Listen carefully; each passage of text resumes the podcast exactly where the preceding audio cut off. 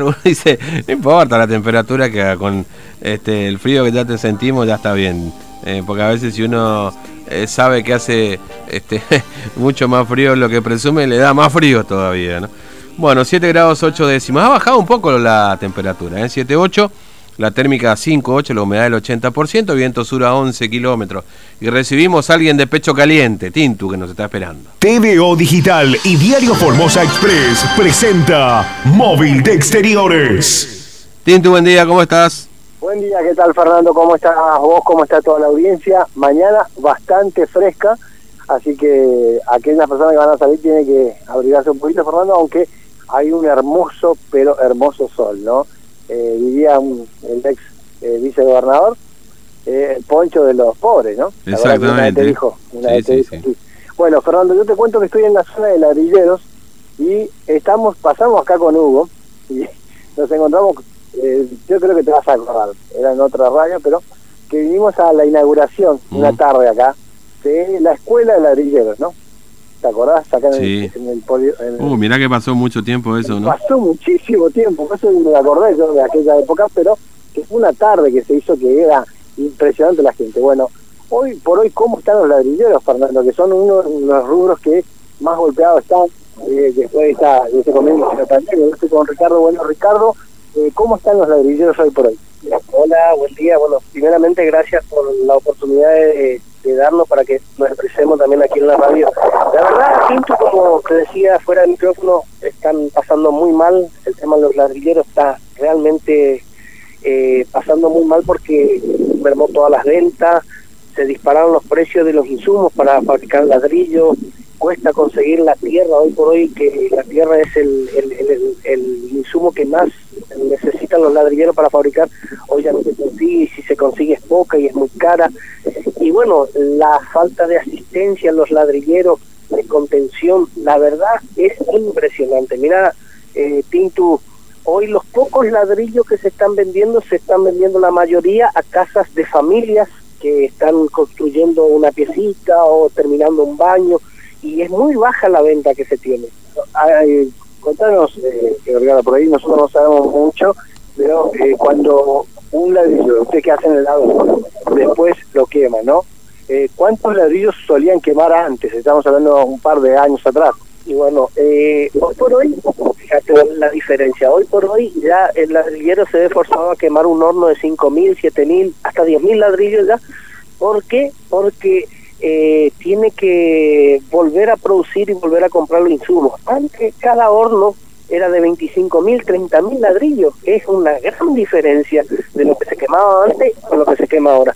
Ahora vos fíjate, quemas un horno de 7 mil ladrillos, lo vendés en una semana, pero en esa semana, si llovió tres días, vos comiste tu capital, vendiste todo tu ladrillo y no tenés cómo volver a empezar eh, a, fabricar nuevamente, eh, o sea, a producir nuevamente esos ladrillos. Y la verdad, la verdad, se la pasa muy, mal. Fernando, acá se está escuchando Ricardo. ¿eh? Sí, Ricardo, ¿cómo te va? Buen día, Fernando te saluda, ¿cómo andas? Hola, ¿cómo estás? Hola, bien, bien, bien, acá andamos. Bueno, ¿cuánta gente depende de esto? ¿Cuántos muchachos? Si es que todavía siguen algunos, no sé, laburando esto, porque viste que por ahí el negocio no cierra y van a hacer otra cosa, digamos, ¿no? Pero, pero, pero escúchame, el negocio no cierra, pero ¿y si no sabes hacer otra cosa?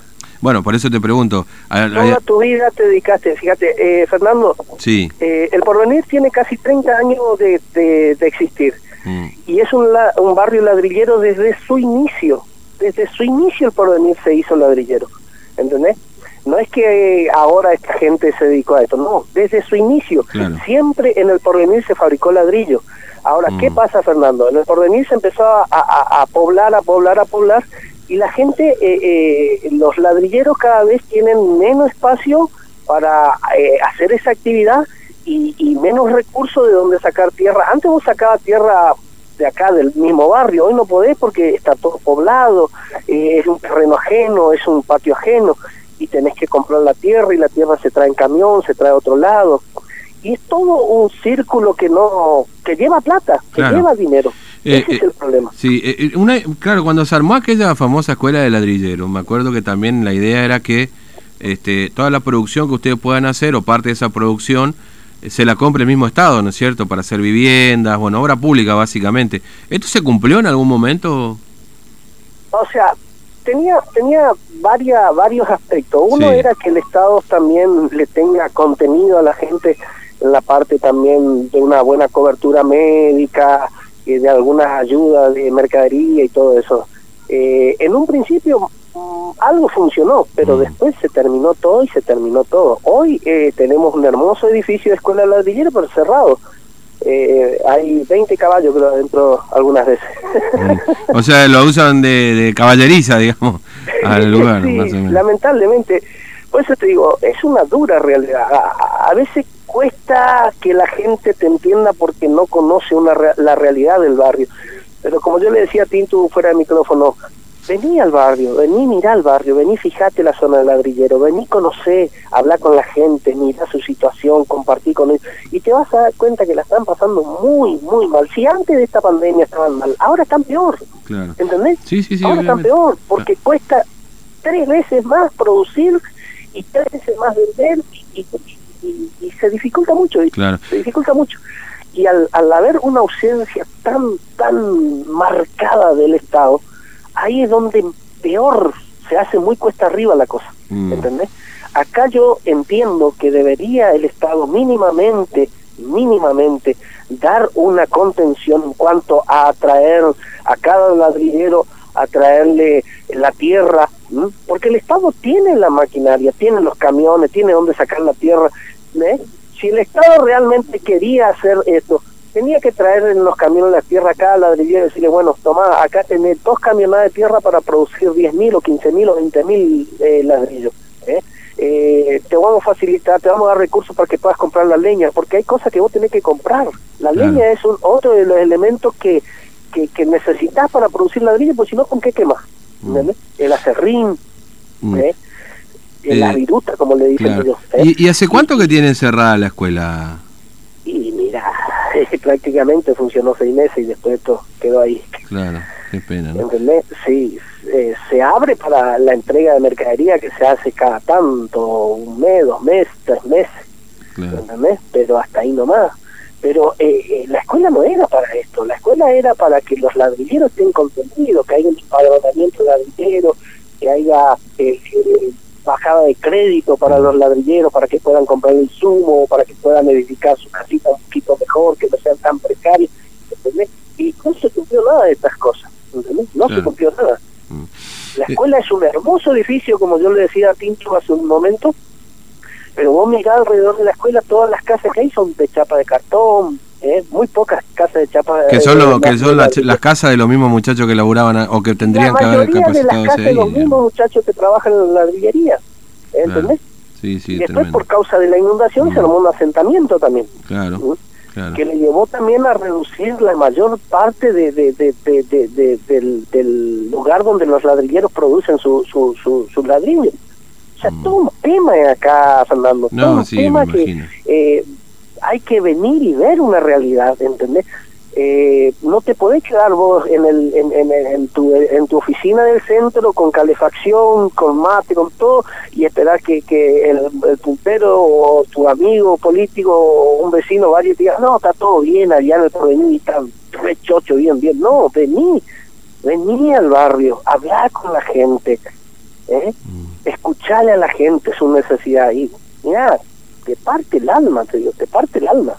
La mayoría de la gente acá tiene cuatro, cinco, seis chicos. Mm. ¿Y cómo hace para alimentarlo ahora? Sí, no, sí, bueno, salvo que te- puedan haber cobrado los 10 mil pesos, pero por supuesto esto eh, un Pero ratito sí, alcanza esa plata, digamos. Espectacular los 10 mil pesos, hermoso. Y ojalá cobren el tercero y el cuarto también. Mm. Pero eh, este es como un parche, ¿viste? Claro, sí, sí, sí. Este es un parche. O sea, poner un parche. Mm. Porque vos tenés que laburar, viejo. Y si no tenés, ¿cómo haces? Mm. La gente quiere trabajar. Sí. Eh, a no, contramano es lo que por ahí dice mucha gente, digamos, ¿no? ¿Viste? Porque mucha gente dice, no, la gente no quiere laburar y qué sé yo. No, la gente quiere pero, trabajar. Pero, pero Obviamente escúchame, si sí. hoy no trabajar no comer y eso todo el mundo sabe y es una realidad, ¿eh? Saben ya, la gente se, se cansó de decir, bueno, el Estado no va a traer ladrillo, no va a traer esto, no va a traer... No, no, la gente ya no espera más en el Estado porque se ha dado cuenta que el Estado es un Estado ausente en muchas, en muchas personas, ¿entendés? Porque yo te cuento, Fernando, ahora, ahora, ahora dentro de un rato Tinto seguramente va a hacer la nota con los chicos que están en el asentamiento, con las personas que están en el asentamiento. Y una cosa es que te lo cuenten a través de la radio, otra cosa que vos venga y lo palpe y lo viva. ¿eh? Con el frío que hace, con la lluvia que viene. No tienen agua, no tienen luz, no tienen un baño. Es, es terrible. ¿eh? Así que, mira, esa es nuestra realidad. Te agradezco. Y bueno, ojalá alguien pueda, haya escuchado, pueda moverse, hacer algo, mm. pueda cambiar esta realidad ¿entendés? Mm. Porque la verdad necesitamos que alguien se acerque, alguien, no un puntero trae que venga a decir un montón de, no, alguien que venga a traer soluciones eh, reales para esta gente. Mm. Gracias por tu tiempo, muy amable, un abrazo. ¿eh? Dale, papá. Hasta luego. te bendiga y que andes bien, che. Gracias acá a, bueno, uno de, de las personas de, de los Fernando, y lo que me decía eh, justamente es que eh, la mayoría, Fernando, para, para poner en situación, para la gente más o menos se ubique, eh, en la escuela de ladrilleros, cada vez que sube el, el riacho Formosa, está bajo el agua. Eso hay que decirlo, Fernando. y todos los ladrilleros están un poco más al fondo, Fernando. O sea que la mayoría de los ladrilleros quedan bajo el agua. ¿Qué pasó? En las últimas inundaciones, la mayoría vino hacia las zonas más altas porque no quiere dejar su, eh, su lugar de trabajo. Y acá se formó un, asentamiento, Fernando, de cerca de 100 casas. 100 casas, Fernando. 100 casillas que están todas una al lado de otra. Sí. Y bueno, eh, impresionante. Este mm. es un asentamiento eh, que recién nosotros nos empezamos a dar cuenta de la cantidad de personas que hay. casillas solamente con carpas, en algunos de los casos, en algunos de los casos en un terreno donde... Sí, mira, eh, yo me quedo con esto que decía recién Ricardo, ¿no es cierto? Que hablaba con Ricardo, ¿no? Que hablaba con nosotros. Sí, Ricardo, sí. Eh, no necesitamos más punteros, necesitamos soluciones reales. Dijo, ¿no? Están cansados, Fernando. Lo que pasa es que acá aparecen cada tres meses o dos meses con una bolsa de mercadería, esa es la asistencia al ladrillero. No, bueno, eh, porque esta es una práctica lamentablemente bastante extendida, pasa también en las cooperativas, fíjate que hay denuncias ahora sobre los manejos de las cooperativas que tiene la ex senadora Graciela de la Rosa, con su hermano también funcionario Carlos de la Rosa, que ya alguna vez hemos este, cubierto también, Tinto, ¿te acordás? Esta famosa cooperativa Primero de Mayo, este, que tenía algunos problemas para pagarle eh, los trabajos que se hacían de limpieza en los hospitales y todo lo demás, algunos centros de salud, etcétera, ¿no es cierto? Bueno, por eso digo, porque, viste, son este tipo de prácticas, porque resulta que ahora no hay mejor cosa que las cooperativas, ¿no? Que por supuesto en esencia lo son. Lo que pasa es que acá terminan siendo las cooperativas una herramienta de, manejo político, ¿no? Este, Entonces, por eso, por eso hay que estar muy atentos también a cómo el gobierno vaya articulando la posibilidad de este famoso porque viste ahora quieren eh, sacar el IFE y convertirlo en una suerte de este pago este, mensual, eh, convertirlo como una suerte de seguro por desempleo, bueno, en fin, distintas alternativas que están viendo y aparecen ahí las organizaciones y sociales eh, diciendo no, que la gente trabaje, nosotros le vamos a dar trabajo a través de las cooperativas, entonces los pueden controlar, ¿viste? Este, lamentablemente esto pasa muchas veces, ¿no? Con los punteros y todo lo demás, utilizan este tipo de herramientas para, por dos mangos, someter a la gente para que vaya a los sabios. Esto que nos decía recién Ricardo, no termina siendo una solución real, sino que termina siendo un enmascaramiento de una realidad a través del puntero que cuando los muchachos quieren hacer quilombo aparece con alguna cosita para que le bajen la intensidad al reclamo, ¿no? Claro.